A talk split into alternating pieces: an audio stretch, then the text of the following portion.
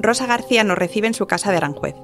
Tiene 54 años y hace pocos meses que su vida ha cambiado. Por fin, a mejor. Después de dos avisos de rechazo, el trasplante de pulmón va bien. Ahora estoy súper contenta, evidentemente, porque ya han pasado seis meses. Y sí, ahora es cuando voy notando que estoy, bueno, mejor, que estoy bien, que puedo andar, que puedo hacer cosas sin oxígeno, que, antes llevaba 24 horas de oxígeno, que tampoco lo he dicho, con una maquinita, iba todo el día. Entonces, la verdad, quitándome la bomba esa, pudiéndome duchar tranquilamente, sin decir, ay, que me mojo, que no me mojo, no sé, una sensación que merece la pena, pero que hay que pasarlo, evidentemente. Fácil no es, pero la verdad es que sí, sí lo volvería a hacer si lo volvería a hacer porque no tiene que ver nada la vida que tengo ahora con la que tenía. Rosa tenía 14 años cuando empezó a sentirse mal. Charlamos con ella en este cuarto episodio de Los Olvidados de la Colza, el podcast del periódico El Mundo sobre los 40 años del envenenamiento del aceite tóxico. Soy Cristina Lucio, periodista del Mundo. Yo, Virginia Hernández, y del montaje se encarga nuestro compañero Daniel Icedín. Tenía 14 años, recién cumplido, fue en el 81, y mi, mi primera sensación fue levantarme un día y encontrarme que me ahogaba, me fatigaba mucho. Me faltaba el aire, lo que yo antes hacía con normalidad no lo podía hacer.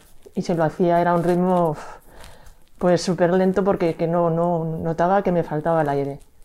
Y ese fue el primer síntoma. Mm, la verdad es que fuimos, aparte de, de estar afectada yo, estuvieron dos hermanos y mi padre gracias a Dios no han tenido tantas patologías ni síntomas o síntomas tan graves que han derivado en enfermedades crónicas. Fueron surgiendo otros problemas como musculares, teníamos muchos dolores musculares, eh, teníamos mucha rigidez en manos y pies, hay veces que se nos quedaban como bloqueados. es que no sé qué decirte porque era, eran muchísimas, muchísimas cosas, pero claro, a mí lo que más me afectaba en mi día a día era eso, la falta de aire y, el ahogo constante que, que, yo tenía, que yo lo que hacía normalmente sin ningún esfuerzo como cualquier persona y más en esa edad que no, que eres joven y no tienes ningún tipo de problema, pues me costaba muchísimo, muchísimo. Pues la verdad es que mis secuelas han sido bastante, bastante importantes. Bueno, la verdad es que mm, yo siempre he insistido porque yo cuando yo me decían que bueno, que estaba bien, que, que no se veía, se veía algunas alteraciones, pero no tanto como para las sensaciones que yo tenía. Entonces me dijeron que podía ser todo tipo psicológico. Entonces, bueno, estuve... No sé si voy a poder seguir, será posible.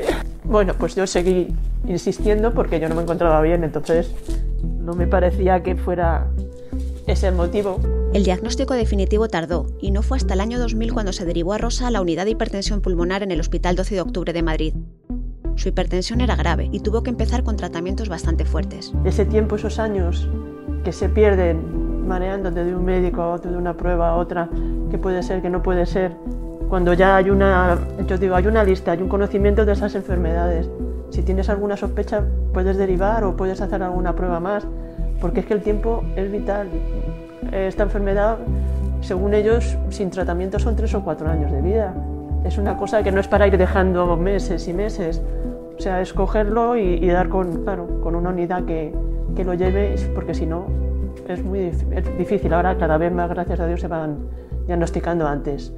Pero que antes pasaban años es verdad. Las dudas sobre lo que padecía complicaron su problema. Eso me, me grabó mucho porque, claro, yo decía, si yo tengo esa sensación, vale, puedo tener miedo porque la sensación esa te produce un cierto, yo que sé, un cierto miedo, un cierto temor porque parece que te vas a ahogar en cualquier momento, pero de ahí a que yo me esté volviendo loca pensando eso, pues claro, yo decía, algo tiene que haber, no sé de, cómo de importante puede ser, pero algo tiene que haber, algo más.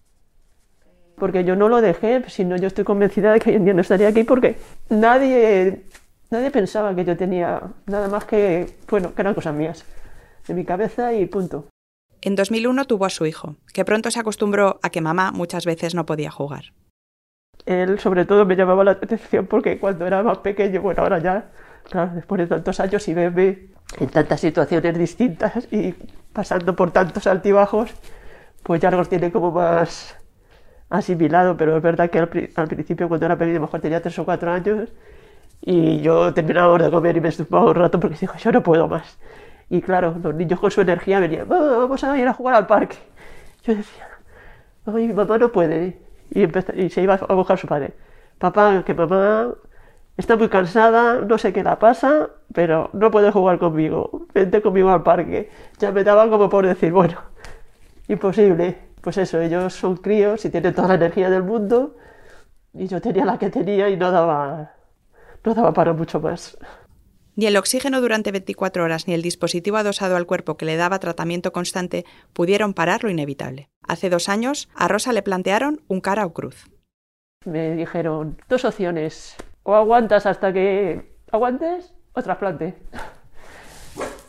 Entonces, aunque con mucho, claro, respeto, miedo, no sé cómo llamarlo, alegría por otra parte porque dices, bueno, tengo otra oportunidad. Aún así, bueno, siempre te queda la cosa de si funcionará, no funcionará, y eso no te lo quita de la cabeza. Entonces, bueno, los últimos dos años han sido duros porque yo tenía muchas ganas, pero por otra parte, tenía el día que me dijeran, vente para acá, que no nos interesamos ya, es que dicen, ¿qué quedan? 500 personas, bien, ya, como que, no sé, te sientes como un número, porque la verdad es que no, no valoran, aunque seamos una persona, terminar el capítulo y decir, bueno, pues esto ya se ha acabado. Cuando esto va a durar hasta que estemos la última persona afectada viva. Pues es así. Rosa pudo seguir en activo hasta los 36 años, cuando le dieron la invalidez total. Trabajaba desde jovencita en una clínica dental y le gustaba mucho. Para ella fue un mazazo tener que quedarse en casa. Y su hipertensión pulmonar fue a peor. Esta enfermedad es la más grave de las que pueden padecer los afectados por el síndrome tóxico. He vivido no mi vida, sino la vida de la enfermedad. Todo el día con pruebas, todo el día en hospitales, en médicos. Y eso es duro.